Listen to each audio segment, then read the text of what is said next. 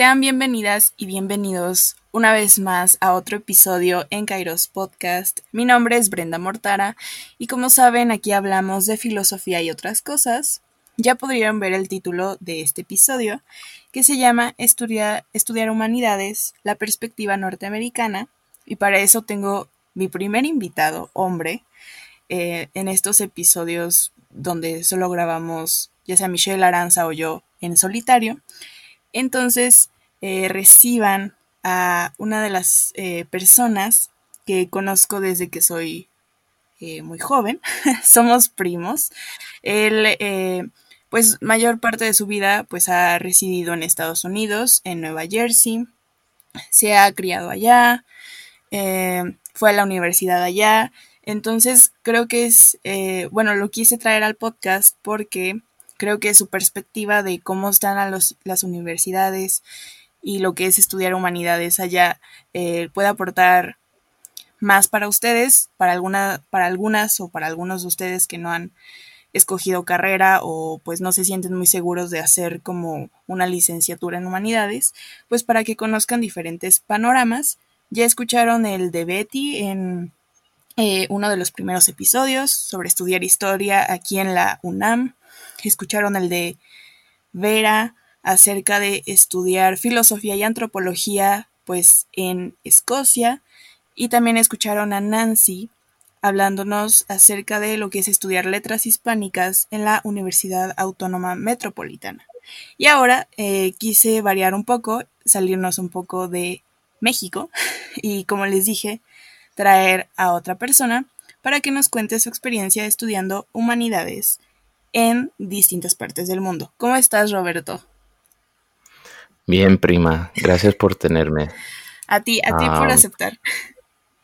Sí, claro. Hemos estado tratando de, ¿cómo se dice? De grabar. hacer este podcast y grabar hace pues, ya casi un año, creo, desde la pandemia. Sí, es correcto. Ah, sí, pero aquí, al fin, gracias, voy a platicar sobre el tema de cómo es estudiar aquí en una universidad, sobre todo humanidades, um, en Estados Unidos.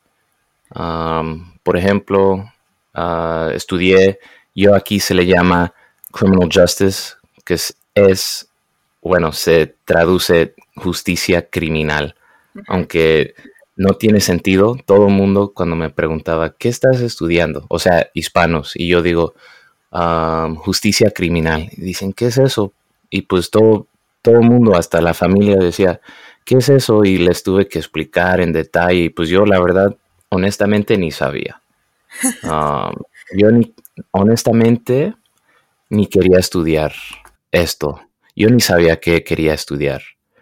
Um, solo, yo solo me enfoqué en esta carrera porque tenía un amigo con el que fui ahí en la primaria y de casualidad nos reunimos en la uni, aunque él no iba a la mía.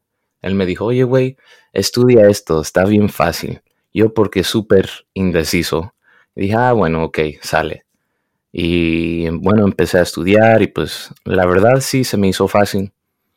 Pero también a la vez siento como que... Mm, no sé cómo explicarlo. Siento como que fue como un destino estudiar esto, aunque no me llevó hacia grandes lugares en esa carrera. O sea, estudiando esta carrera, ah, mucha gente entra con el fin de salir siendo o ir a la academia de ser policía, entrar, a entrar al FBI, a la DEA, y bueno, esas organizaciones de Estados Unidos, o sea, de inteligencia y pues honestamente, pues sí me atrayó esa carrera, ser policía. hasta trabajé con la policía del municipio, en mi, bueno, en mi municipio de Piscataway, donde vivía antes. Y de casualidad, ¿y sabes cómo conseguí ese trabajo?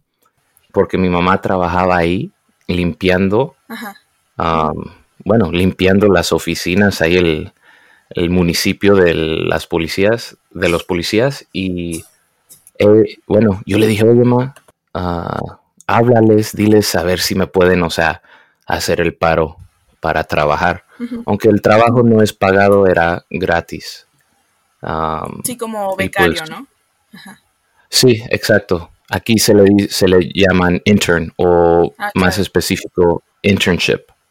Oh, y pues yo en, esos tiempos yo necesitaba buscar uno porque ya estaba en mi último año de, de la uni y pues yo dije, ah, ok, mira, esta es la oportunidad. Y un dos por tres mi mamá empezó a trabajar ahí, le preguntó a un tipo y el tipo dijo, ah, tráelo, tráelo y me ofreció el trabajo.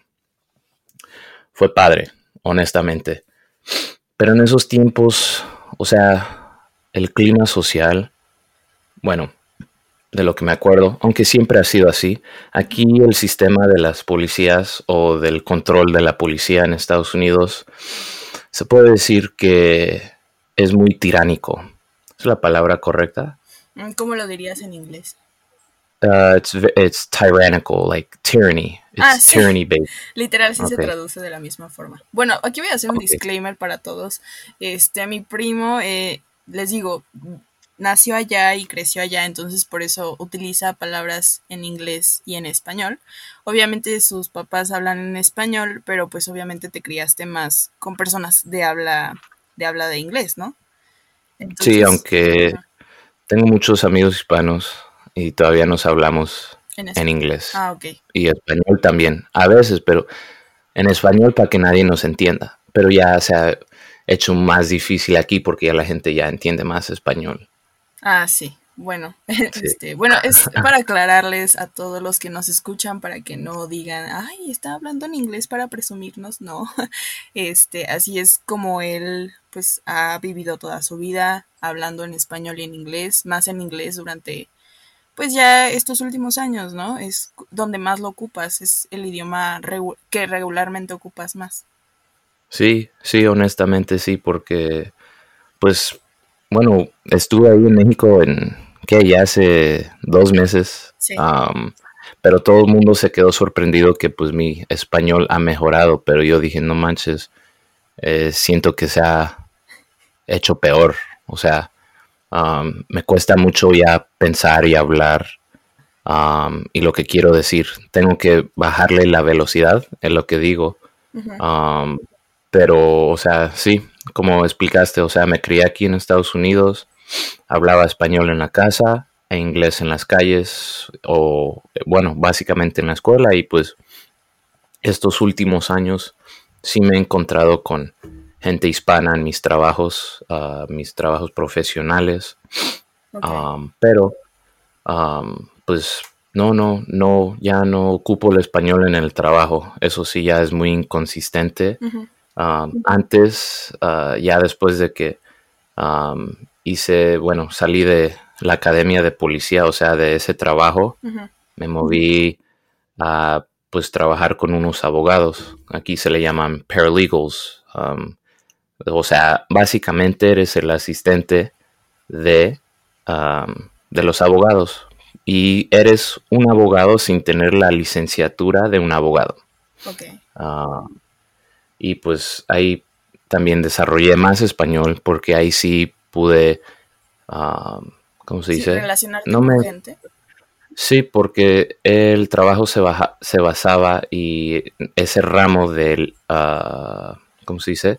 De ley era, se llamaba personal injury, um, o sea, donde la gente se lesionaba y, bueno, hasta gente que se moría, o sea, habían demandas de eso.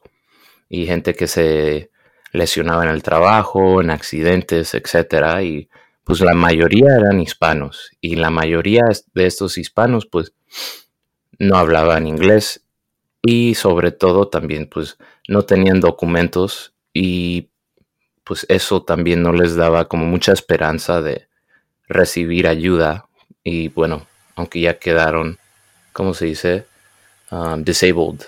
Así uh, como inhabilitados, ¿no? Para seguir haciendo su trabajo. Okay. Sí, entonces, con, si, ¿cómo se dice? Quedaron con, bueno, poca fe y pues yo en ese trabajo me tocó ayudarlos y a que se sintieran muy bien. o, o sea, cómodos. Y pues, o sea, regresando al punto de lo que estudié, eso, o sea, yo no pensé salir a estudiar y quedarme en leyes, aunque eso sí es un ramo, o sea, de criminal justice, eso empieza, puedes hacer todo lo que se relaciona con leyes y la justicia. pero yo ni tenía plan de, de estudiar leyes hasta que pues dije pues no he estudiado nada y bueno sentí que no estudié nada porque el sistema yo digo voy a decir el sistema gringo estudiar en la universidad ah, fue una experiencia bonita pues porque ya no tenía mucha responsabilidad. Bueno, tuve responsabilidad, estaba trabajando, tenía que pagar cosas, tenía que ayudar a mi mamá, etcétera. Pero no, no te ayudaban bastante a, ¿cómo se dice? A que te metieras a tu carrera o a que pues te sintieras que sí estabas estudiando y aprendiendo algo. Todo, todo tenía que ser, bueno, de tu plan. Ok, muy bien. Um, el que quiere aprende, sale. Eso sí, estuvo bien. Eso sí entiendo. Pero ah, los primeros dos años, cuando estaba estudiando, no era nada acerca de mi carrera. y, y, lo que yo digo es, ¿por qué los primeros dos años en la Universidad de Estados Unidos requieren que todavía estudies niveles más altos de matemáticas de escritura, uh, un idioma que cual yo estudié portugués y eso fue una especialización mía en la uni. ¿Nos puedes decir algo en portugués? Ah, no sé qué hablar porque no he falado no mucho tiempo, mas todavía puedo hablar cuando alguien pregunta sobre mi portugués. Ah. Muy bien, ¿eh? Muy bien, muy bien. Sale. Pero sí, yo conozco eh, mucha gente portuguesa y brasileña y eso fue lo que me ayudó a conseguir ese trabajo con los abogados, porque hacía conferencias en español y en portugués y entonces eso me ayudó en esa carrera, bueno, en ese, en ese trabajo. Pero, ah, pero hablando de la uni, los primeros dos años no es nada acerca de tu carrera, nada. lo que requieren de ti es estudiar, bueno, nivel más alto de matemática, de escritura. Tienes, aquí se le llaman ah, core courses, o sea, cursos, ¿cómo se dice? Se puede decir del centro. Okay. O sea, lo, que puedes decir importa, no sé, tú como... Ah, ok, o sea, como... Pues es lo que le decimos aquí área común, pero creo que su área común es como más completa. O sea, como que les dan a ustedes como más herramientas. Este, por ejemplo, yo inicié la carrera en el primer semestre y realmente ya, o sea, yo ya podía soltar las matemáticas a un lado eh, y nada más enfocarme como en la parte de, pues, del idioma, o sea, de, de la lengua, ¿no? Porque, pues, obviamente, filosofía requiere mucho que hagas ensayos, que escribas cosas y era como más esa parte, pero las matemáticas ahora sí que las dejamos, esas habilidades matemáticas se dejaron. Y, y tú, o sea, ¿tú qué veías en esos primeros dos años? O sea, de matemáticas, o sea, ¿qué, era como, o en lengua también, por ejemplo? Pues era, pues eras, no sé cómo empezar, pero era solo para seguir escribiendo aquí, en mi opinión y mi perspectiva y la perspectiva de muchos, es que era una sacadera de dinero, porque pues, o sea, que si vas a enfocarte en algo que es justicia criminal, que puedes decir que es mucha lectura, mucha lectura, mucha teoría, que eso sí fue. Ah, eso no empezó sino hasta el, mi tercer año. Ahí fue donde pude dejar todo al lado, o sea, las matemáticas y la escritura. Y la escritura, pues, me alegra que pues sí la seguí, pero no me pude enfocar en mi carrera o, o sea, poder tomar otros cursos que me, atraían. Todo era casi ya construido por, bueno, por ti o para ti. Todo fue construido para ti, pues no tuviste la oportunidad de, de explorar mucho porque si explorabas mucho, Ajá. pues gastabas más tiempo en la uni, más dinero y nunca te graduabas. Ok. Entonces, para la gente que escuche esto y bueno, no sé si vivan en Estados Unidos o piensen ir a Estados Unidos, mi recomendación 100% es ir, aquí se le llaman community college. Um, mi recomendación es ir a una Universidad. universidad Pública. de pública que es ah, aunque las privadas aunque las que a la que fui Rutgers es pública pero sí cuesta más. Am, es como dentro Um, es- de es- las elite públicas, por así decirlo. sí se puede decir sí entonces las community colleges tienes que estudiar los dos años ahí cual te dan tu associate's degree ese es eso significa que estudiaste dos años completaste estos cursos, pero no es lo mismo que tener tu licenciatura o tu bachelor's, um, cual yo tengo. Ese es mi- nivel más alto de, de estudio.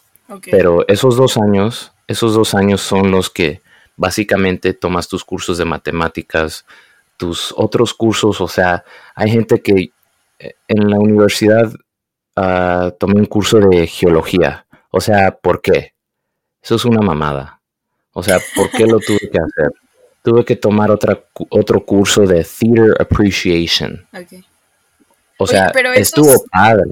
Es- ¿Esos te los imponían? O sea, ¿venían ahí como en tu plan de estudios de los tienes que tomar sí o sí? ¿O eran como cursos que tú podías tomar que te daban como créditos o, o más cosas? Así es. Sí, eran créditos que, que bueno, acumulabas para que pues gra- te graduaras. Pero, o sea, eran, ¿cómo se dice? De ahí seleccionabas, pero, o sea, ya estás en un plan de estudiar otra cosa y te ponen a estudiar otra cosa y bueno, eso te, pues, te saca de onda. O sea, eso me sacaba de onda. Pues yo aquí, allá, allá, picando aquí, picando allá, pues uno nunca va a saber lo que va a querer realmente estudiar. Claro. Entonces, es como una pérdida de tiempo. Yo, honestamente, siempre pensaba, o sea, meterme a la uni y ya estudiar todo. Y es diferente, obvio, eso es, la- eso es las humanidades, ¿verdad? Porque, pues, el curso mío era muy, muy basado en teoría y, pues, no era muy práctico, o sea, no era nada que, o sea, como ser, bueno, estudiar ya para ser doctor. Ah, pues puedo entrar a la química y la biología, que puede ser teoría. Pero, o sea, era más hands-on, o sea, era, ¿cómo se dice? Como una, casi verdades. O sea, ¿cómo te puedo explicar? Um, ah, A ver, o sea, en inglés y yo intento traducirlo. all right, let's see. All right, so organic chemistry Ajá, química orgánica. is uh-huh is almost just an absolute truth Ah, ok. una verdad absoluta Sí, ¿verdad? casi O sea, absoluta, ¿no? Ajá. ajá entonces es como la matemática todo era ya ya tiene sus ok sus fórmulas todo es así y puedes llegar a una conclusión porque justo ya es así o sea es para mí eso es más práctico o sea ya es más um, how do you say tangible es algo que puedes Tangible. tocar Ujú. Ajá, Tangible. tangible. Entonces, pero en las humanidades pues era mucha teoría y pues, mm, ¿cómo se dice? No, ah, es que no, pues la verdad es que no, no me atrayó estudiar lo que estudió y por eso tengo la perspectiva que yo tengo.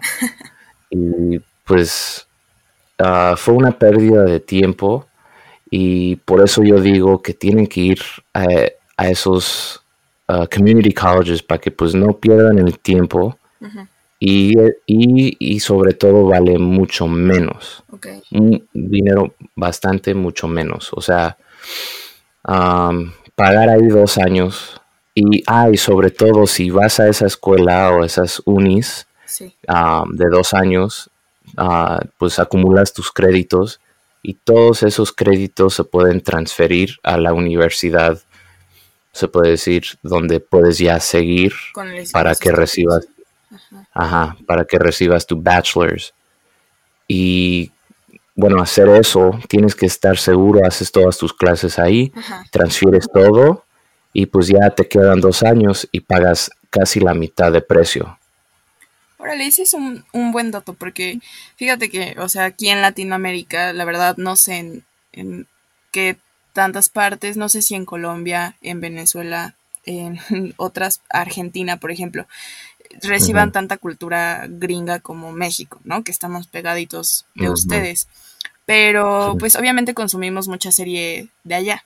Y siempre te pintan como eh, la universidad de tus sueños una Ivy League, ¿no?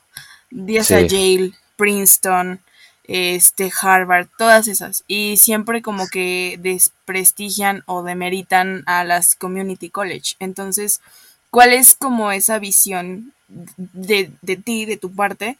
Eh, ya nos estás compartiendo que es, es bueno ir a una community college, pero, o sea, ¿qué tanto, este, realmente se puede comprar una community college con una de la Ivy League? O si hay comparación, o si sí realmente sí es como la pintan en las series de si vale eh, ir a una Ivy League y, o sea, ¿qué, qué tanto te da, no? Ok, muy buena pregunta. Ok, pues, pues desde, wow. Ok, pues ir a un community college te, te conviene si quieres, o sea, no quieres gastar dinero, ¿verdad? Pero si vas a un Ivy League, honestamente, ya uno, tus papás son millonarios, son ricos, o alguien de tu familia ya fue a esa universidad, cual te ayuda a entrar más fácil. O dos, ya eres un becario y lo, usualmente los que llegan a Ivy League ellos ya llegan con becas completamente pagadas y ellos no tienen que pagar nada. Dos, si vas a un community college, haces tus dos años, todavía te puedes transferir a un Ivy League School. Que he escuchado de esas historias de gente que sale de sus community colleges y luego siguen en una universidad de Ivy League como Princeton, Yale, um, Harvard, etcétera, Columbia. Um, pero la diferencia, o sea, no existe. Es puro elitismo. Um, meritocracia. No existe meritocracia. Sí, o sea. Bueno, mm. no, no sé. A ver, explícamelo. O sea, meritocracia es que. Ay, ¿cómo explicarlo? Yo introduje el pues, término. Pues es basado en tus méritos? Sí, exacto, sí, como en méritos académicos. Pero luego también lo que se pelea mucho es que esos méritos académicos, pues nada más se basan tú siguiendo el sistema, ¿no?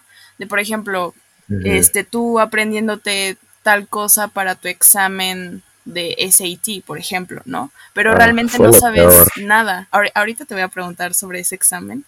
Este, pero, o sea, realmente no es como que vayas sabiendo mucho, porque yo también, o sea, de nuevo, las películas, cuando van a la universidad, que se ponen a estudiar tarjetitas de SAT, o sea, que les preguntan conceptos y es como de, ¿y dónde quedó la matemática? ¿Dónde quedó, o sea, temas de geografía? No sé, ¿sabes?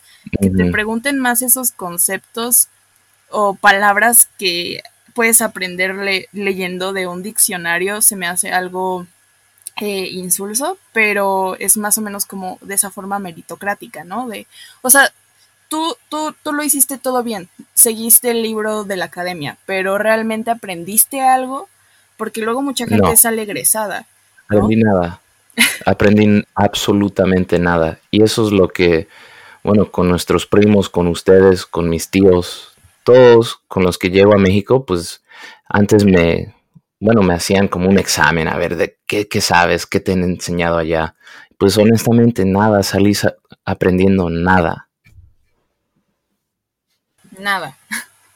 No, honestamente no. O sea, tocando el punto del SAT, bueno, puedes decir que el SAT es un examen donde te tiran puros conceptos y pues conceptos que has estudiado y aprendido pues durante todos tus años en la escuela, sobre todo más en la prepa, porque son más conceptos como ah, de álgebra, creo que tiene un poco de trigonometría, um, un poco de ciencia, creo que más biología y química Ajá.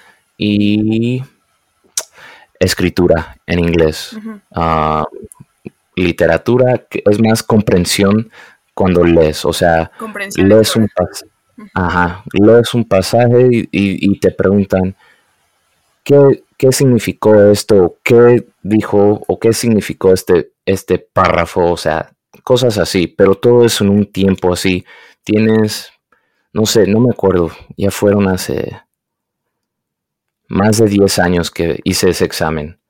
Am, y lo hice dos veces. Y Órale. pues, sí. Está muy difícil, Pero- real. Mm, honestamente, yo no sé, no fui muy aplicado en la escuela. Yo tengo, ¿cómo se dice? Mi perspectiva es muy limitada porque no fui muy aplicado. No me gustaba la escuela. Entonces no me gustaba aprender. O sea, lo que te decían, aprende, aprende esto, estudia. Y aunque tenía un amigo que fue muy aplicado en el estudio, Sí. mi amigo Daniel, que él es un tipo muy aplicado en, en sus estudios y es muy, sigue muy aplicado en su carrera. um, él le fue mal en ese examen. Y no entiendo el por qué, pero pues más o menos entiendo que pues es que ese examen es basado en tiempo y pues honestamente no es nada que tiene que ver con tu, in- tu inteligencia. Es solo no sé, es, es un modo y- de tomar un examen y pues yo no sé tomar exámenes bajo esa, ese tipo de presión. Me imagino que él no también. Y sobre todo, pues nosotros no tuvimos ah, tutors, gente o cursos que nos enseñaron cómo hacer estos exámenes, porque estos exámenes sí tenían como un- una estrategia específica para sacarle más puntaje. Y con más puntaje, pues ahí dicen, ah, mira, las universidades puedes ir aplicando a estas universidades. Era algo muy limitado que te ponía un límite. Y pues por eso dije, ah, yo ni voy a aplicar allá, ni aquí, ni allá. Y pues eso fue, eso fue, ¿cómo se dice? Otro rollo. Ajá. Así después de que hice ese, ese examen, no me fue muy bien comparado a la gente que me estaba diciendo ah, que un promedio de aquí un promedio bueno es de 1600 para arriba creo que mm, es 1800 o 2000 un perfect score um, y yo saqué un 1300 Um, bueno, sacaste muy, muy arriba bajo de promedio. Sí, pero creo que te dan creo que 500 puntos por, por, por poner tu nombre. No, bueno. Sí, entonces pues honestamente no me fue bien. Y bueno, seguí y apliqué a, uni- a la Universidad Rutgers, a donde fui, y la gente decía, ah, no, ¿tú cómo vas a entrar con ese promedio? Y yo dije, pues, no sé, honestamente no sé y no me voy a preocupar. Y bueno, también siendo primera generación aquí, siendo el primero que fue a la universidad aquí, pues Sí. no tuve ningún recurso. O sea, no supe qué hacer, no tuve ni, ni y sobre todo no tuve a alguien O sea, que de mayor edad, ajá, que me enseñara, pues, ah, güey, haz esto, haz esto, haz lo otro. O sea, teníamos a nuestros school counselors, se puede decir, los consejeros de la escuela. Y ellos nos decían, ah, no, haz esto, haz lo otro, haz lo otro. Dije, ok, pues yo no me voy a, ¿cómo se dice?, estresar Claro. por mandar 20 aplicaciones, cuales esas 20 aplicaciones cuestan 50 dólares. Ya es la matemática y van mil dólares en aplicaciones. O sea, mi mamá y yo no teníamos esos recursos y pues mi mamá decía, pues solo ve y entra y estudia algo para que salgas con, Con título. o sea, Sí. con mi título. Dije, ah, ok, va. Pues, y pues no tuve a nadie aquí, pues, que me empujara así, yo solo por decir, ok, ma, voy, para que no me jodas. Y porque yo no sabía. Sí, sí, porque honestamente yo quería ser piloto. Sí, era tu Ah. sueño. Sí me acuerdo, desde niño, o sea, cuando íbamos ah. a Kitsania, que hasta fuimos, ¿no? O sea, que te dieron como una plaquita de piloto y todo. Sí. porque fui el único que encontró el aeropuerto. Eso fue. Tuvimos el, fue la simulación y despegué y um, uno de esos güeyes, no sé, el, el director, no sé, ese güey dijo, ah, el que encuentre el, el aeropuerto primero, le doy su, su plaquita. cosita. Ajá, su plaquita. dije, ah, ok. Y lo encontré y me lo dio. Ah. Bien, bien padre estuvo esa simulación. Ah, pero pues cuando vi los precios, porque la universidad, también ese es otro problema, el, el costo de las universidades aquí. Sí, ese, era ah, otro tema, perdón que te interrumpa, es otro tema que quería preguntarte, porque, por ejemplo, con mi amiga Vera, allá se supone que en Europa, por ser de la Unión Europea, tiene como beneficios porque la universidad es como gratis, ¿no? O sea, te dan como becas. Y yo lo que he visto también, les digo, o sea, recibimos mucho de, su cultura en series, a lo mejor luego en las series como que lo hacen más color rosa de, ay, si aplicas para jail, te quedas en jail y no sé cuántas cosas. Pero también otra triste realidad que ahorita está como saltando es que por ejemplo, ustedes, este, los jóvenes, o sea, por ejemplo, tienen que pagar préstamos después de terminar la carrera, ¿no? Es como a ustedes, o sea, eso yo supongo, les surge este, conseguir un trabajo después de estar en la universidad, no tanto por tener trabajo, o sea, sí, por una parte de tener trabajo, pero por otra de estoy, este, salí de la carrera y necesito pagar mi préstamo universitario, ¿cómo le hago, no? Entonces, o sea, ¿cómo es esto si hay becas? O sea, ¿ustedes les dan becas? ¿Cómo funcionan estas becas? ¿Y qué, cómo funcionan también sus préstamos? O sea, ¿de cuánto tiempo los pagan? También depende de la carrera. Este, Por carrera, obviamente, me imagino que no es lo mismo pagar de medicina que pagar de criminología, ¿no? Entonces. Ah, así es. Wow. Ah, es que también tengo mucho que decir sobre ese tema también es otro tema aquí que pues se puede decir que mucha gente que ha estudiado en la universidad está muy enfadado con pues tener sus deudas. Todos, obvio, tienen su responsabilidad de pagar su deuda. Todos tienen su responsabilidad de saber lo que van a firmar y cuánto dinero van a sacar. Pero mi oportunidad fue así. pues mi mamá cuando ella trabajaba en esos tiempos era de muy bajos ingresos y en esos tiempos ella decía pues no trabajes ahorita pues yo me voy a enfocar aquí y tú después de que salgas de la prepa enfócate en el estudio y ya ponte a trabajar ahí a ver qué hacemos y cuando me ¿cómo se dice? Me matriculé a la Universidad de Rutgers. Hubo una opción que se llamaba EOF, EOF es Educational Opportunity Fund, cual significa oportunidad de educación. Educacional o algo así. Sí. Ay, güey. Espérame. Tenemos que parar. Ok. Alguien está tocando el pinche timbre. Bueno, ahora sí, hubo una pequeña pausa. Em, y nos estabas contando antes de mm, estos préstamos que te hacen al inicio de la carrera. Nos dijiste que pues cada quien sabe lo que está dispuesto a pagar después de que salga de la carrera y cómo funcionan a la larga los préstamos estudiantiles allá. De, o sea, de cuánto tiempo te tardas en pagarlos, aproximadamente de cuánto es eh, lo que debes de aportar, qué pasa si no, si no pagas a tiempo, si hay penalizaciones o cosas del estilo. Ok, sí, sí. de lo que estaba hablando es, pues todo el mundo debe saber lo que está firmando y estaba hablando de la oportunidad que tuve de parte de la universidad, que era su propio departamento que, bueno, los, nos dirigían a la gente de, bueno, bajos estatus económico.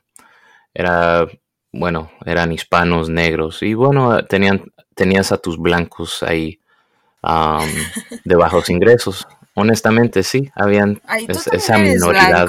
O sea, si te vieran, sí dirían que eras el gatazo de blanco. Si, tocamos ese tema, soy, he sido privilegiado por ser blanco y tener el apellido italiano.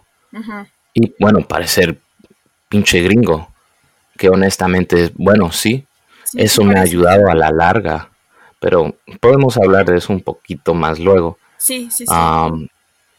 pero, o sea, económicamente, pues soy una minoridad, fui, lo fui. entonces, ese programa... Perdón, que te interrumpa, o sea, o sea, ¿son minoría o sí hay bastante...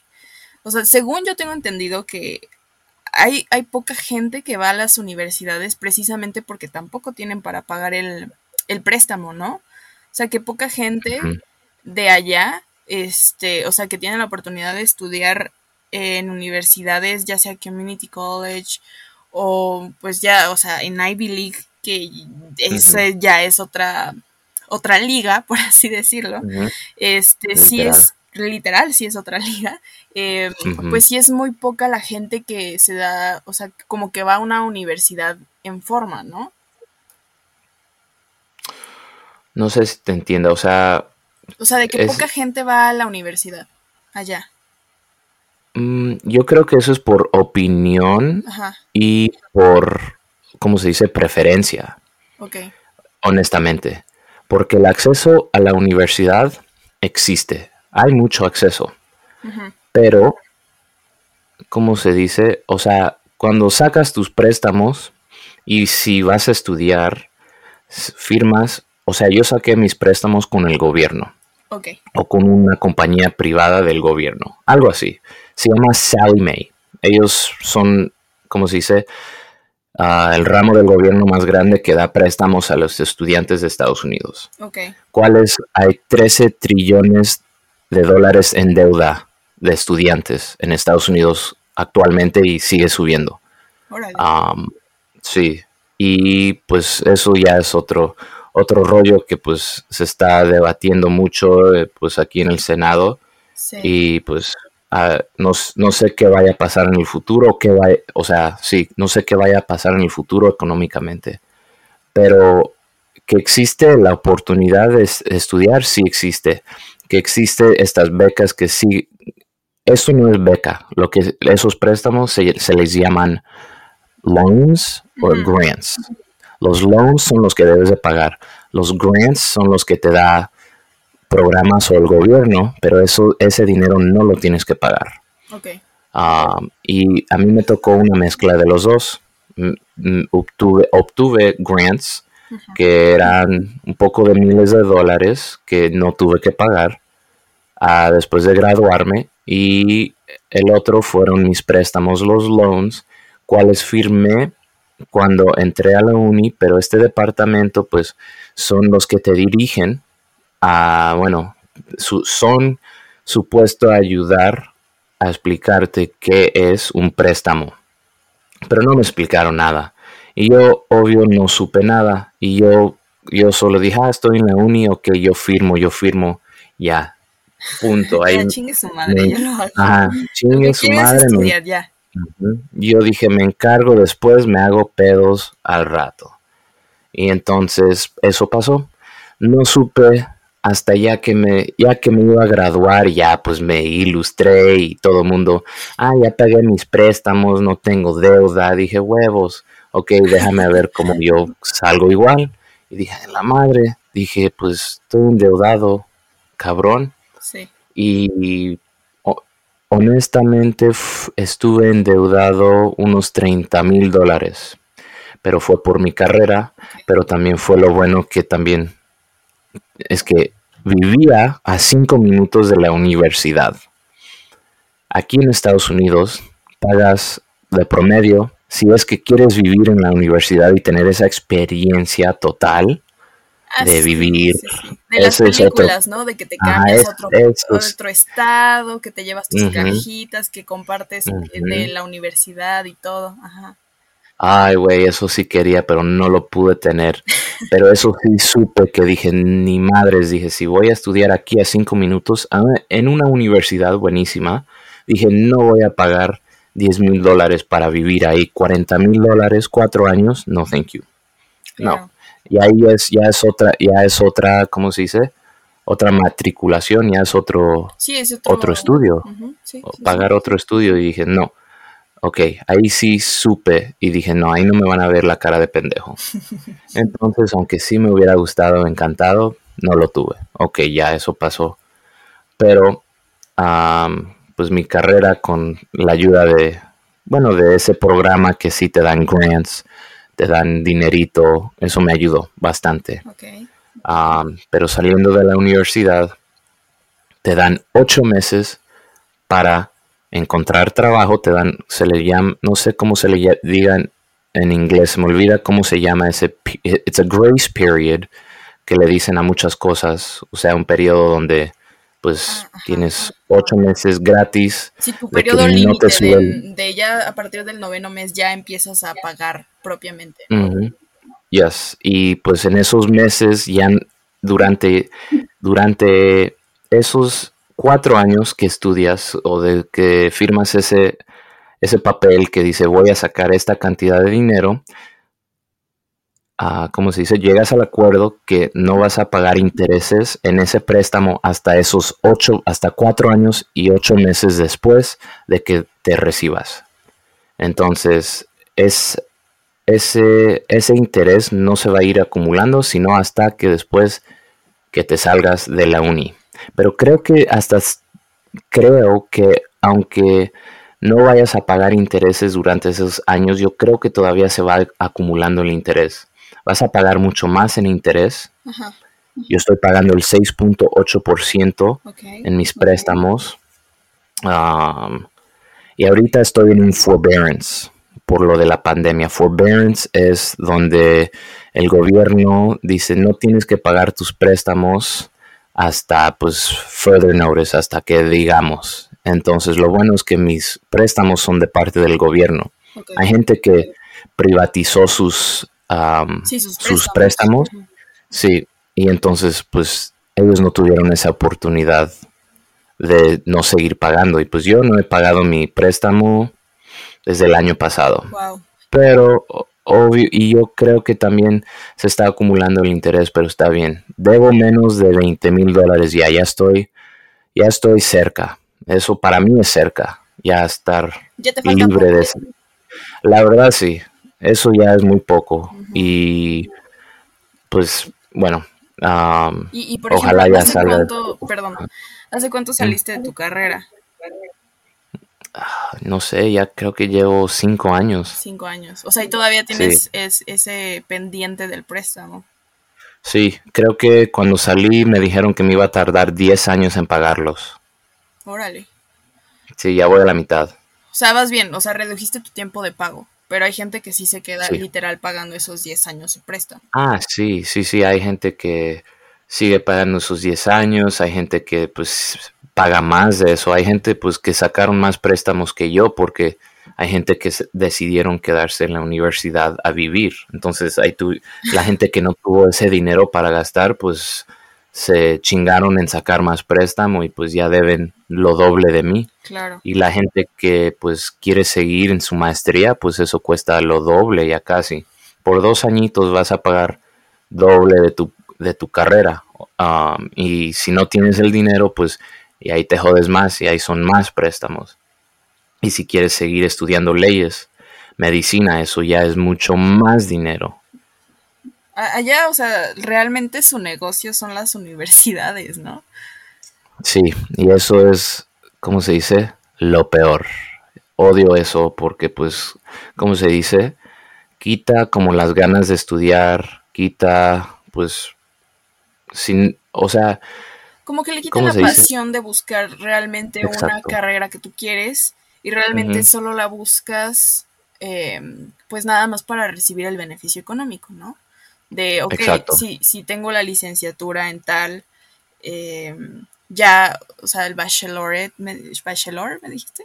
Bachelor. Bachelor, ok. O sea, ya puedes conseguir trabajo en, algo mejor, ¿no? Ya no es como solo de internship, ya es como de, o sea, ya te pagan mejor. Entonces, e, es, un costo que debes de pagar por querer trabajar y por querer ganar dinero. Ok, es una trapa, trampa. Sí, sí, sí lo es. Vi un meme que, que dijo, saco dinero para ganar dinero sí. y para perder mi dinero. O sea, fue en inglés. I, took out money to pay money to make money. Qué mamada. O sea, es una trapa. Y, y pues, uh, pues, el promedio, pues lo, yo estaba pagando 250 dólares al mes por mis préstamos. Hay gente que está pagando lo doble, lo triple, porque, bueno, tienen obvio mucho más dinero y pues no les van a dejar pagar tan poco, aunque sí existen programas para que paguen poco. Um, sí, pero también es como, ay, pero el interés, el interés. Sí, y, y, ahí vas a estar en esa deuda toda tu vida.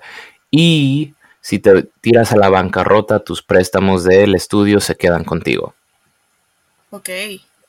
Entonces tú no te puedes tirar a la bancarrota por tus estudios. Creo que es, creo que es así. Entonces, pues siempre vas a tener, no tienes ninguna otra opción. Tienes que pagar tus préstamos de la escuela. Pagas o pagas, no hay de otra. Ajá, ajá, exacto.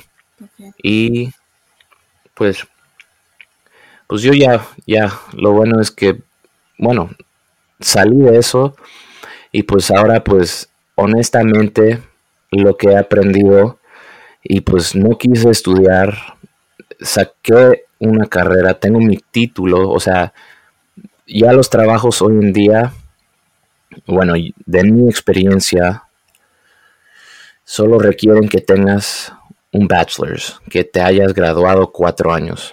Y para ello significa, ah, puedes durar cuatro años haciendo esto, esto, esto, sin rendirte y yo no sé qué ven, que dicen, ah, ok, necesitas esto. Eres estudiado, nada más. Sí, sí, sí. Y de ahí salí de, pues, de la uni, pues empecé a trabajar con los abogados en una firma de abogados bien pequeña donde ahí donde expliqué que hablaba en español y portugués con los clientes y pues de ahí pues ahí, se siendo tan pequeño ahí se armaba unos escándalos con la gente pues porque perdóname pero la mayoría eran mujeres y entre ellas se peleaban bastante. Y pues uno siendo hombre se queda ahí como que qué pedo pues mucho drama. Y y también, pues, también. También, también. Y el jefe era, bueno, jefe, hombre. Sí. Pero era un culero. Odiaba a ese güey. Um, pero me dio mi primera oportunidad y estoy agradecido. Claro. Eh, de ese güey. Entonces, um, yo me quise salir porque pues ya se estaba portando bien sí, ya era un ambiente, ambiente laboral tóxico, como dirían. Súper, súper tóxico, súper tóxico. O sea, me puedo tardar en explicando esto. Fue una serie de drama que pues te puedo explicar otro día. O sea, aquí no, pero el punto es, quiero llegar a que pues empecé aquí y ya estoy acá. Y no, y no sé cómo, o sea, no fue nada que estudié. O sea, empecé estudiando criminal justice. Salí de la carrera, empecé a, con el interés en leyes. De eso empecé a estudiar para mi ELSA, para entrar a la escuela de leyes. Y eso no me, pues, intenté ese examen tres veces, el ELSA, cual fue súper difícil. Y, como te digo, difícil, costaba mucho dinero y eso sí me, hizo un estrés horrible. O sea, quise ser abogado porque pues en ese tiempo dije, ah, ok, da mucho dinero, pues porque no, que, no sabía lo que quería hacer, solo quería mucho dinero y eso es lo que te prometían. Sí, o sea, es como el siguiente paso a dar, ¿no? Si quieres completar como tu carrera, por así decirlo. Exacto, es como la maestría, pero ya es la especialización y pues tienes tu Juris Doctor, cuál es your JD, cuál es tu maestría básicamente y tu licencia para ser abogado. Aunque después pasa, tienes que pasar otro examen para ser abogado que se le llama el bar y ese es por cada estado. Y si pasas ese examen, ese examen ya al fin te da la licencia para practicar ley. O sea, no puedes ir a la escuela y ya salir con la sabiduría de ser abogado, no tienes que seguir y tomar otro examen. Entonces, más dinero, más estrés, o sea, es... Es un camino largo, ¿no? Y no te La verdad, asegura sí. nada. Exacto. Y sobre todo los abogados, porque sigo en la rama de, bueno, De la de leyes, ajá, de abogacía, pero ahora me he enfocado, bueno, como ya todo se está vol- volviendo am, más tecnológico, o sea, Sí, más computación, am, se ha, ¿cómo se dice?, desarrollado una rama de ley que no es, no es abogacía, no tienes que saber mucha ley, aunque sí vas a tener que saber leyes porque los abogados, porque aquí ya eres consultant, um, ¿cómo se dice en español? Cons- consultario, ¿Consultor? o sea, consultor, o sea, especializas en esto y pues les consultas a los abogados, no tiene que ser así, tiene que ser lo otro, bla, bla, bla Vale. pero es como tener, ¿cómo se dice? A skill. Sí, es una habilidad, Ah. o sea, como una rama del derecho, pero no es tanto derecho de que tengas que saber leyes tanto, ¿no? Exacto. Ok. Eh, Y, y, te- y con esto te ayuda a pues desarrollar así el entendimiento de data. O sea, en eso ya hoy trabajo. Um, empecé estudiando criminal justice y ahora trabajo. Apenas empecé, bueno, voy a empezar en septiembre un ramo que se llama cybersecurity y computer forensics um, y e-discovery. Um, mi primer enfoque sería e-discovery, cuál es el descubrimiento literal que se traduce Ajá. y cuál es el procedimiento legal cuando hay, existen dos partidos y los dos partidos tienen cierto tiempo de básicamente coleccionar, ah, procesar y producir data. Y este data viene de todo, o sea, viene de sus correos electrónicos, de todo lo que han recibido de otros partidos, o sea, todo esto es litigación, es una batalla y el descubrimiento es básicamente evidencia que se puede presentar a la corte. Y todo eso, sí, y todo eso, o sea, con lo que ya voy a, bueno, me van a pagar para seguir estudiando y trabajando, pero todo eso, el e-discovery, el descubrimiento, y hoy en día como todo ya es digital, todo tiene que estar, am, ¿cómo se Sí, dice? tiene su respaldo en... Asegurado. Ajá. Entonces todo también tiene sus, ¿cómo se dice? Sus trazos, no trazos. Como, no, o sea, ¿cómo lo dirías en, en inglés? your trace. Everything has a trace. Everything. Ah, ajá, como rastro, ¿no? Sí, todo puede Rastro. ser rastreable. Sí, todo, ah, ahí está la palabra. Todo puede estar rastreado y puede ser rastreado desde una computadora. Todo lo que tocas en la computadora, un clic en el mouse, eso tiene como pues una forénsica. Entonces, en eso, eso voy a estar viendo en mi trabajo hoy en día. Um, lo que yo estaba haciendo era pues yo manejaba dat- ah, bases de datos en el trabajo para los abogados.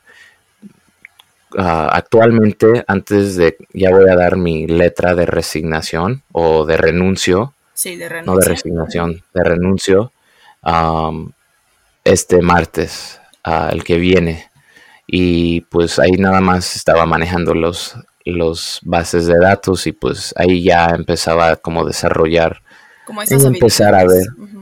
Ajá, y ahora pues ya esta oportunidad pues se me abrió y bueno, voy a seguir y pues ya me salí de pues trabajar en una firma de abogados, me quiero aislar de, o sea, muchísimo des- desde de los abogados porque son una de las gentes más amargadas que he conocido en mi vida, son unos hijos de su puta madre, ¿Cómo? ¿No es como la serie Suits? ¿No son así?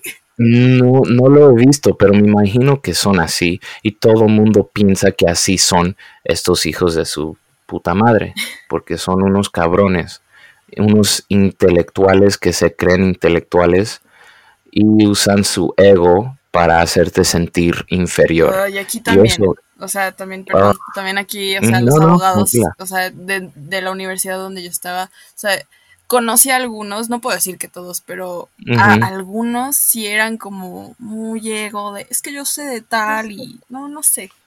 Son, son medio nefastos a veces. No digo que todos, pero los pocos que he conocido, híjole. Sí, sí, no, muchos son así, muchos son así, pues viene con la carrera, viene con la cultura y es, ¿cómo se dice? Me da como tristeza que sea la cultura así. Porque en esa cultura también se, se, no sé, se gritan, nos gritan. Y es como, oye, qué falta de respeto, o sea, ¿por qué tenemos que gritar? O sea, nadie se va a morir por esto. Cálmate, por favor, cálmate. Relájate, por favor. Vete a tus vacaciones, ándale. Sí, sí, estás ya trabajando desde tu casa millonaria, tranquilo. Bueno, es que también la cultura de allá es mucho de trabajar, trabajar, trabajar, cero descanso, ¿no? Sí, así es. Y pues, pero yo creo que la pandemia creo que ayudó a, bajarle a eso un poco, bajarle un poco. Mucha gente ya como, le, como que lo ha bajado ya. En mi trabajo, donde estoy, sigo, es en Nueva York. Y diario, por tres años, viajaba a Nueva York.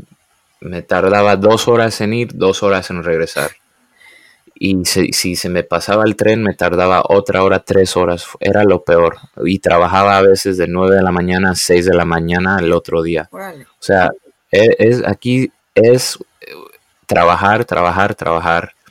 Y nadie, y pues dicen, ah, ok, mi jefa era, ah, ok, muy bien. Y nada, o sea, nadie decía felicidades, o sea, cómo lo hiciste. O sea, lo hiciste bien. O sea, es lo que tienes que hacer, no es como que, wow, estés dando más que los otros. ¿no? Sí, exacto. Y dicen que abolieron la esclavitud. Yo no lo veo. Sí, no, yo tampoco. Es una esclavitud legal. Claro. Y, sí, sí, sí. O sea, eh, un filósofo también, perdón, este, también habla mucho de eso, o sea, del multitasking. O sea, cómo pueden alabar el multitasking cuando realmente es otra forma de no aprender nada y hacer de todo, ¿no? Eso es lo que me pasó en este trabajo. Y pues ojalá no vaya a pasar. Y pues eso estaba pensando anoche, digo, ojalá no me pase en, este trabajo que vine, pero, o sea... Puede ser que sí, pero ya estás como más este, ya sabes a lo que vas, ¿no? O sea, de, no, no vas a, no es como tu primer empleo, ya es, este, ya es el tercero, tercero. Ya, sí, sí. Entonces, pues ya tienes como más de dónde agarrarte, ¿no? Exacto, sí, ya. y pues ojalá, pues aquí tiene mucha promesa, o sea, mm, voy a, no sé, estoy emocionado, honestamente. Sí, qué emoción. Que te vaya muy bien. Gracias. Sí, estoy emocionado a ver lo que pase y pueda pasar en ese trabajo. Pero sé que va a poder, ¿cómo se dice? How do you say? En inglés le digo slingshot my career. Um, impulsar tu carrera? Ajá, exacto. Aquí tengo oportunidad, bueno, para ser grande y aprender de todo. Um, y honestamente pagan muy bien. Ojalá um, ojalá valga la pena el dinero. Sí. Sí, porque eso estaba, porque antes de eso estaba diciendo, mm, el dinero no me importa ahorita, porque estoy en una situación buena donde estoy trabajando y dije, si hago, si me muevo, o sea, vale, no quiero que sea el dinero que me atraiga, atraiga. atraiga. Me atraiga, ok, sí, que ese sí se me sonaba raro, que me atraiga. sí, son verbos complicados. O sea, si los conjugas, luego es que me atrajo, que le atrajo a él, ya sabes. O sea, luego combinas la J, la G, sí. Tiende a confundir a la gente. Pero tengo que practicarlo, pero se me olvida. O sea, sí, sí fue la primera palabra que pensé, pero dije, nah, no es. Entonces la cagué ahí. Deberías de ver el verbo satisfacer en primera persona. Yo no sabía cómo se decía. ¿Cómo se dice? Es satisfizo. Hmm. Wow. Es bien raro. Sí, me satisfizo esa comida, me satisfizo tal cosa. Pero yo no sabía, o sea, yo también tenía esa duda de, decir el verbo satisfacer en primera persona y no podía decirlo. Órale, si tú no lo puedes decir, yo menos. Sí, no, el español tiene muchas variantes. La verdad sí, pero es una de las, bueno, yo creo, supuestamente, una de las lenguas más fáciles de aprender. Pues según, o sea, si hablas, em, por ejemplo, si hablas portugués, si hablas francés, italiano, hasta rumano, dicen que es más fácil que aprendas el español porque como nos derivamos de la misma lengua, es más fácil aprenderlo. Pero, por ejemplo... Yo no sabía que el romano era tan similar al español. Vi romano y dije, la madre, ¿qué es esto? Dije, esto es portugués. Y después me puse a traducir y dije, no manches, es romano. Tengo un amigo de Rumania y el güey habla español perfectamente. También está casada con una mexicana, ah, pero habla español como si nada. Ajá, y yo, no, órale. Sí, es que dicen que es muy parecido. Y, o sea, porque como comparten misma, o sea, mismo origen del, latín, este, dicen que sí, este, podemos hablar esos idiomas, ¿tú crees? Wow. Sí. Qué padre. Sí, sí. Este, y ya para cerrar, para ya no quitarte más tu tiempo. No, tranquila. Este, ah, íbamos a hablar de, o sea, de los privilegios de los que gozas como hombre blanco heterosexual privilegiado.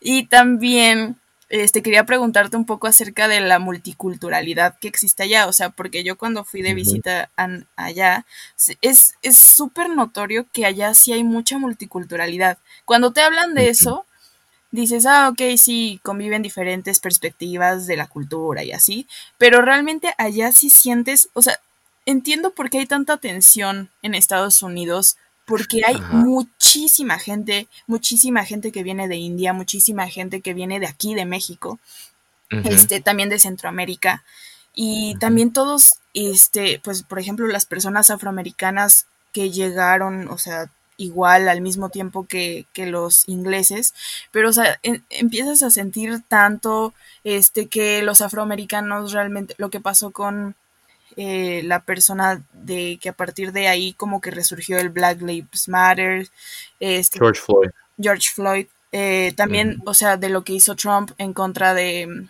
pues de, de, la gente que venía de aquí de México, eh, diciendo que realmente son como una plaga, que no hacen nada, cuando realmente eh, aceptan todos los trabajos que los gringos no quieren, pero bueno, este, también los centroamericanos que tienen como esta lucha de, pues, o sea, también eso ha afectado a México porque también se quedan aquí y todo eso, también los hindúes, ¿no? Pero los hindúes casi no he escuchado que, que tengan tanto problema. Pero eso es lo que me... es, ok, yo vivo en suburbia, en suburbios. Eh, ajá. En suburbios, ajá. En suburbios. Y aquí donde vivo, aquí se le llama Chindia. Se ve mucho chino asiático, aunque los hindúes también son asiáticos, pero no le gusta que le digan esos. Pero Chindia viven muchos de la India aquí. Ok, sí, es lo que vi cuando fui allá con ustedes al centro comercial. Vi mucho hindú y dije, no puedo creerlo. ajá. Y honestamente, si queremos tocar el tema de quién está robando los trabajos, son ellos. Y no lo digo de malas, pero ellos son, para mí, son los que pues les echan más ganas al estudio y he visto los, los asiáticos, los, bueno, todos los asiáticos son los que son los doctores, las enfermeras, enfermeros, los ingenieros, uh, ¿qué más? ¿Qué más los ves? El estereotipo el estereotípico hindú uh, negociante. esos son los que, los que ves y viven aquí en donde vivo, en estos suburbios, de, honestamente son de billete y son de billete. O sea, ellos son los que ganan realmente el dinero y son los que le roban los, esa es mi perspectiva, los trabajos que pagan muy bien. O sea, ya nadie pues los gringos ya se cansaron de hacer los trabajos en los campos, de ser los ah, lavadores de platos, de, bueno, etcétera, de esos trabajos muy bruscos que ya ni quieren hacer. Y pues obvios ellos, uh, puedes decir, evolucionaron y pues siguieron estudiando para ser doctor, ingeniero, abogado, etcétera. Y eso así son. Pero, o sea, un trabajo de jornadas largas de para, o sea, realmente ustedes, por ejemplo, una persona de jornadas largas laborales se refiere a trabajo de oficina, ¿no? Pero, por ejemplo, una persona, por ejemplo, que migra de aquí de México, que ya no sé, pues sí, o sea, que, que va hacia allá en busca del sueño americano, que ya no sé si exista.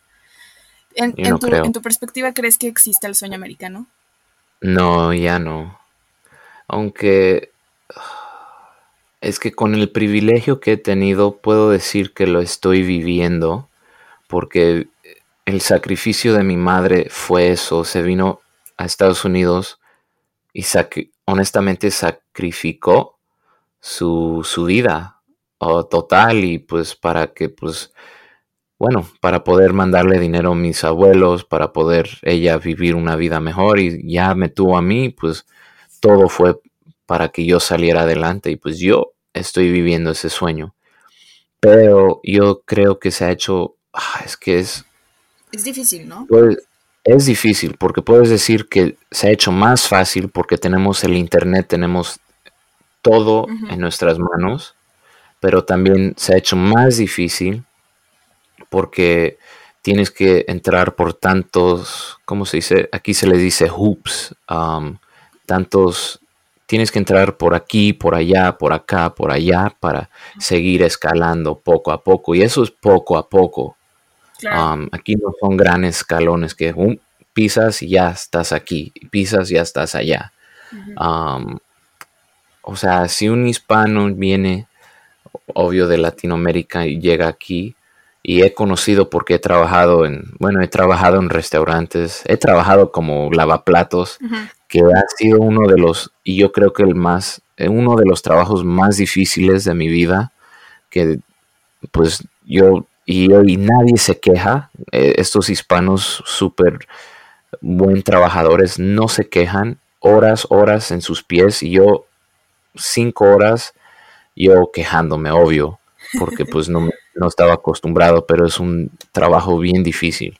Pero, o sea, ellos viven de eso y no se quejan, Claro. pero no hay mucho para que sigan y sobresalgan. O sea, eso tiene que venir, como yo creo, que de gente de privilegio como yo, um, pues es sobresalido con mi privilegio, privilegio. Soy blanco, hablo inglés, nadie piensa que soy hispano hasta que hable, hablo español y pues eso ha cambiado la perspectiva de alguna gente. He notado el racismo ahí cuando digo que soy hispano, ahí la gente como que le- eso les hace sentir un one, feel some type of way. Yo me quedo, ok, bueno, Como un no rechazo. vale la pena. Sí, Ajá. como un paso atrás Y- de cómo te ves Ajá. blanco. ¿Cómo, cómo eres hispano? A ver, explícame. O sea, porque aunque parezca chiste de que luego hacemos, ¿cómo?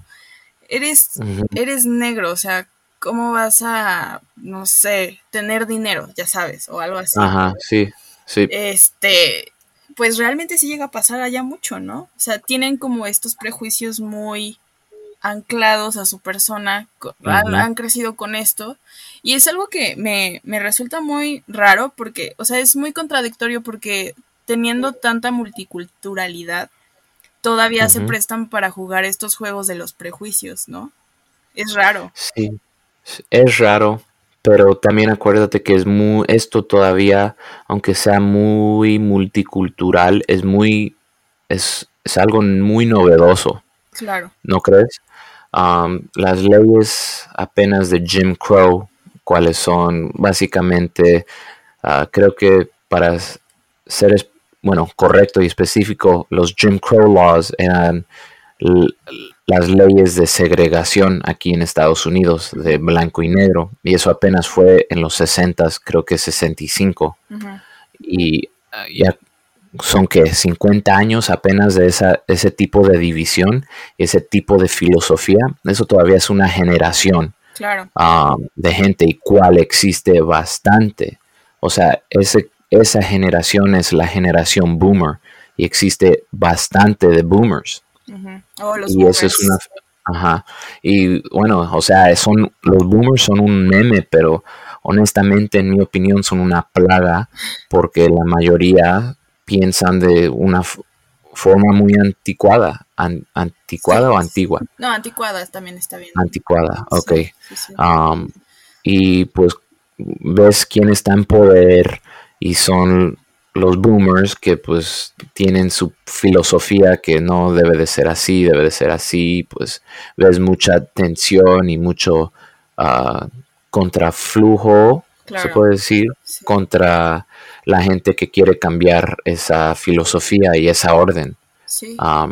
y, o sea, también es una locura ver y vivir en, la, en los suburbios porque pues ves a gente de dinero y asumes que son educados y no vas a pensar que son racistas o que tienen sus filosofías de pues sí que son más ah, abiertos no porque saben. Sí y tú piensas eso pero es muy difícil pensar eso hoy en día en esta sociedad de Estados Unidos debes de andar muy cómo se dice cómo se dice cau Uh, sí, debes de ser muy cauteloso. Sí. cauteloso. Sí, allá eso no me gusta de ustedes, que, que, tienen que cuidarse de todo lo que dicen. O sea, aquí siento que apenas como que, o sea, está bien, ¿no? De todos los derechos y todos de los privilegios, o sea, reflexionar, pero siento que todavía no te tienes que cuidar de todo lo que sale de tu boca, tanto como allá. O sea, ya cualquier cosita que digas ya te pueden demandar, ya te pueden este, estar gritando o lo que sea, ¿no? También si te escuchan hablar en español, creo que te discriminan, o sea, muy feo.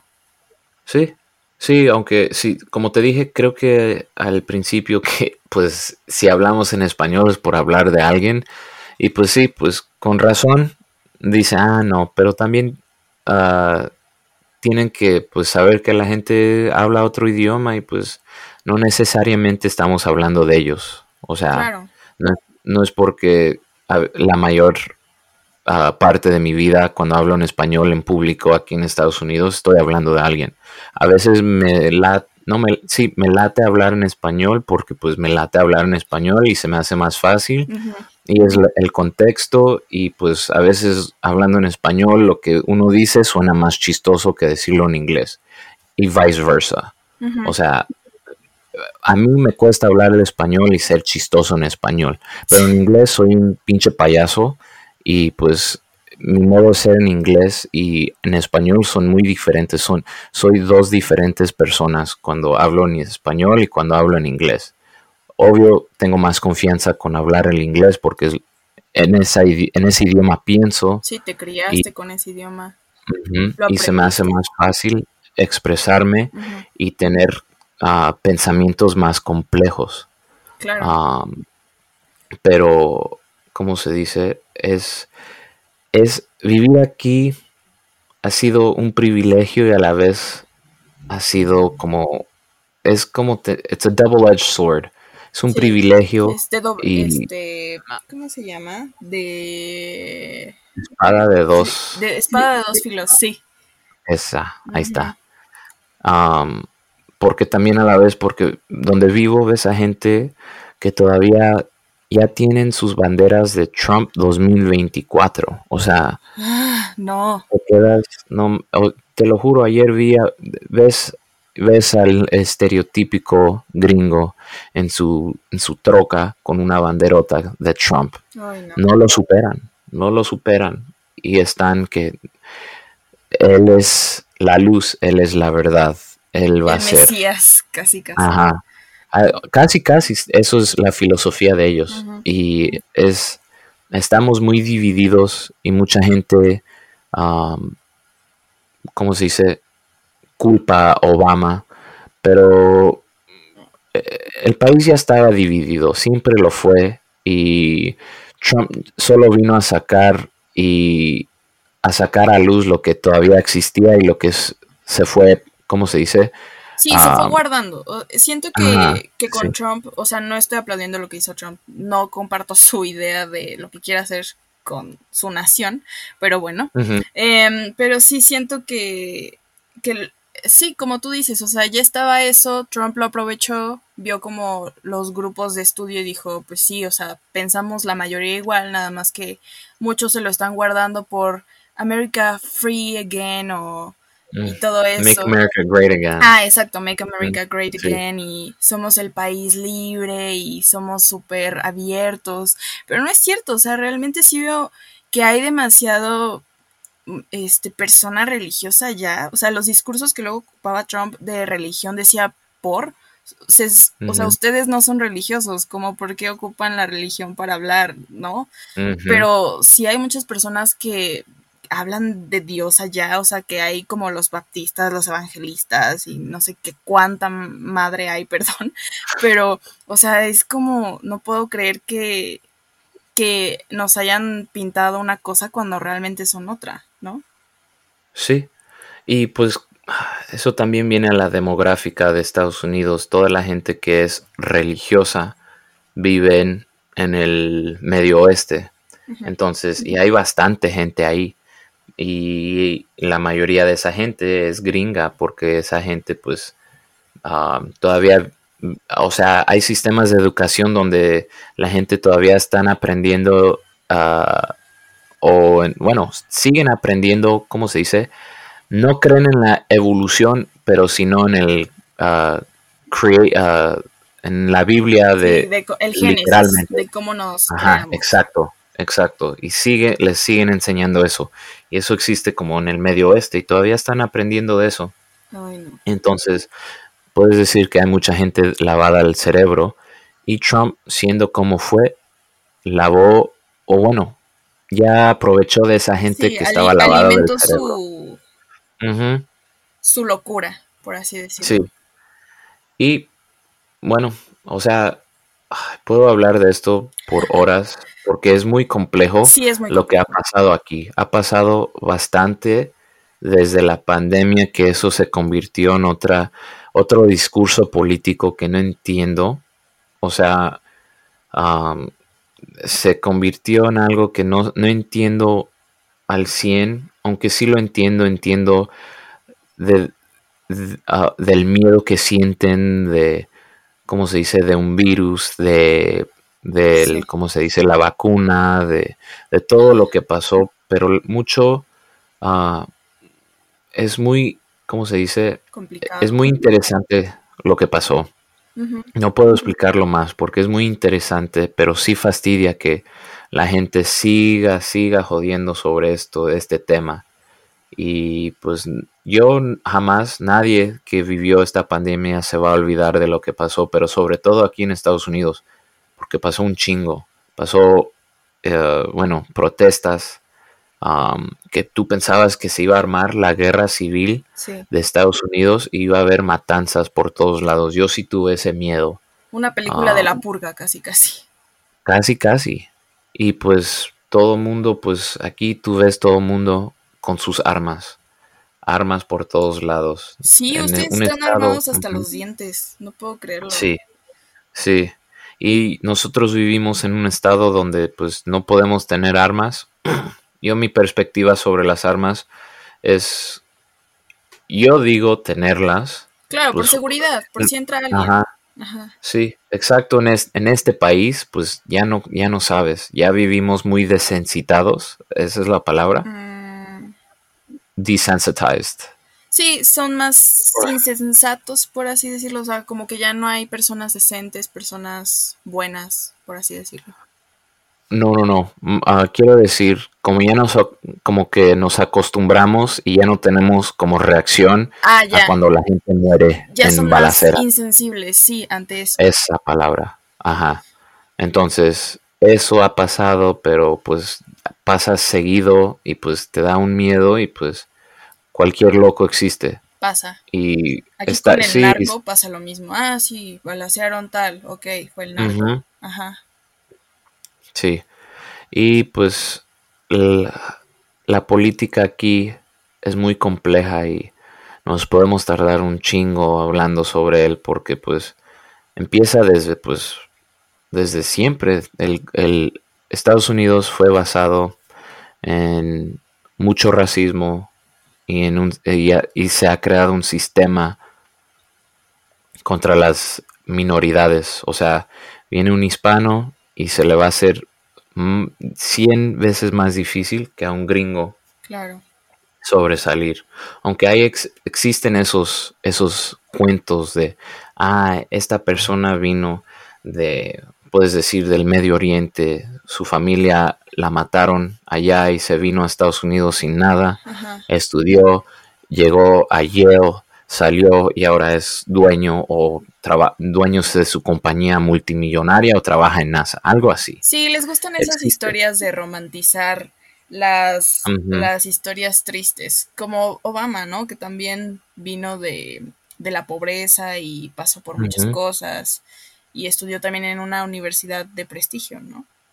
Sí, así es. Y existen, bueno, puedes decir de, todos, que como de los, los atletas, de todos ellos, que también ellos son pagados muy, ¿cómo se dice?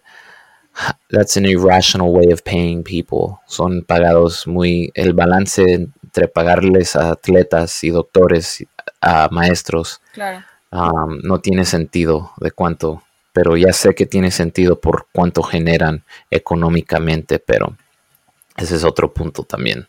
Sí, hay, hay, muchas cosas que son incongruentes, pero pues eso es lo que hace a su país el número uno.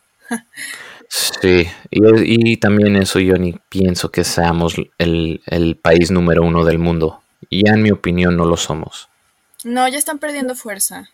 Sí. No sé, no me Sobre todo en educación. Sí. No me gusta porque obviamente nos afecta a México directamente. Gracias por tocarnos como, como vecinos. Súper agradecidos, ¿eh? Pero pues sí, o sea, siento que ahorita Rusia, Rusia se está levantando. No sé qué vaya a pasar en el futuro, pero me caen bien los rusos. No sé por qué. A mí también. a mí también. Se me hace una cultura muy, muy padre. Sí, no conozco muy bien la cultura. Lo único que sé es que, lo único que he aprendido, que son muy calladitos en público. Son muy serios. Ajá, sí. Pero me caen bien. Sí, también me caen bien. A mí me han caído bien. Sí, su vacuna la espero con ansias. Ah, sí, ¿no te ha tocado todavía? No, ya, ya empecé el, preregistro para todos aquellos que no que vi algo de eso. en México ya empezó el preregistro de los mayores de 18 a 29.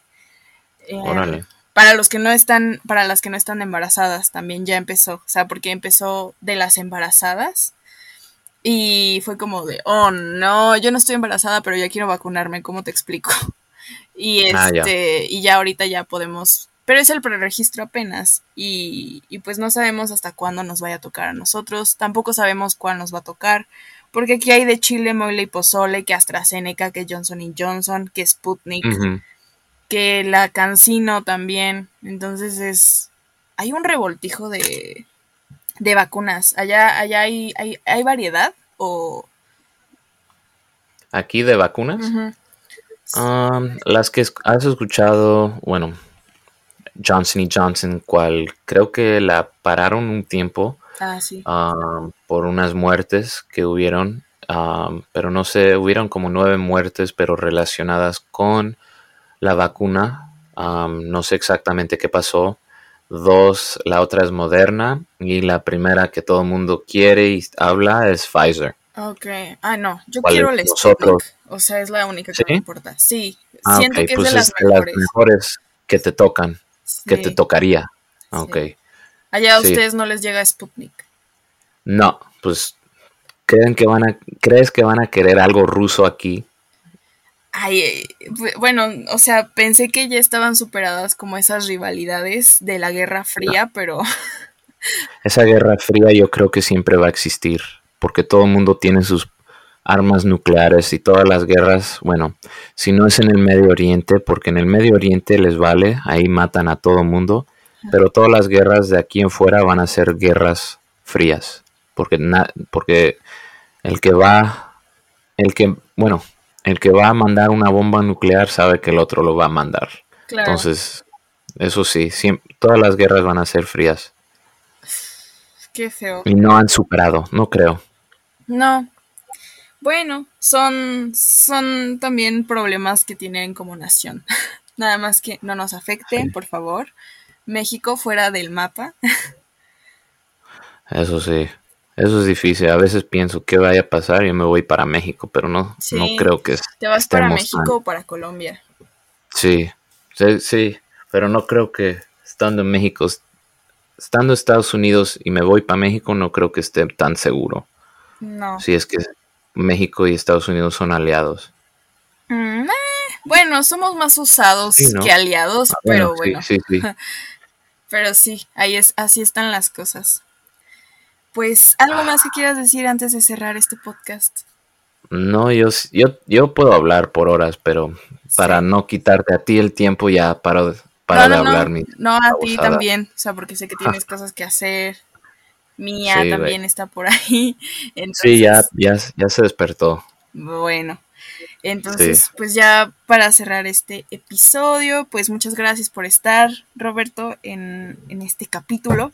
Eh, me, me, gustó mucho cómo hablamos de muchas cosas, sobre todo de su política y sobre todo también de cómo están ustedes en la cuestión de universidades, porque sí, creo que tenemos en una, en un pedestal, ah, teníamos más antes en un pedestal a las universidades gringas, sobre todo te digo que por las series, ¿no? Como quitar esos, esos mitos de, de todo va a salir bien, vas a estudiar en una Ivy League y todo va a estar bien y no te preocupes por los préstamos, etcétera, etcétera. Y vas a sacar tu trabajo de tus sueños. No, así no es, es un, eso te lo venden. Sí. No existe. Sí, es el, es el sueño de toda, creo que de todo niño o niña latina, por lo menos de mi generación, que era así como veíamos ese proceso, pero ya después tuvimos que adaptarnos a lo realista, ¿no? Y, pues ni modo, así, así son las cosas, pero igual por si alguna persona quiere ir a hacer como una maestría o irse de intercambio para allá, pues para que vea, ¿no? Más o menos el ambiente. Sí. No es imposible, eso sí. Y todavía pueden tener una experiencia y todo depende de la perspectiva de uno y, y cuántas ganas les eche. Entonces, eso ya depende de uno también. Claro. Bueno, pues muchas gracias. Y este voy a cerrar. Eh, recuerden seguirnos en Instagram como arroba kairos.podcast y a mí como arroba bordasreflexiones. También pueden seguir a Aranza como arroba catarsis filosófica y a Michelle como arroba cafeidos-bajo. Y eh, esto fue todo por el día de hoy y nos vemos pronto.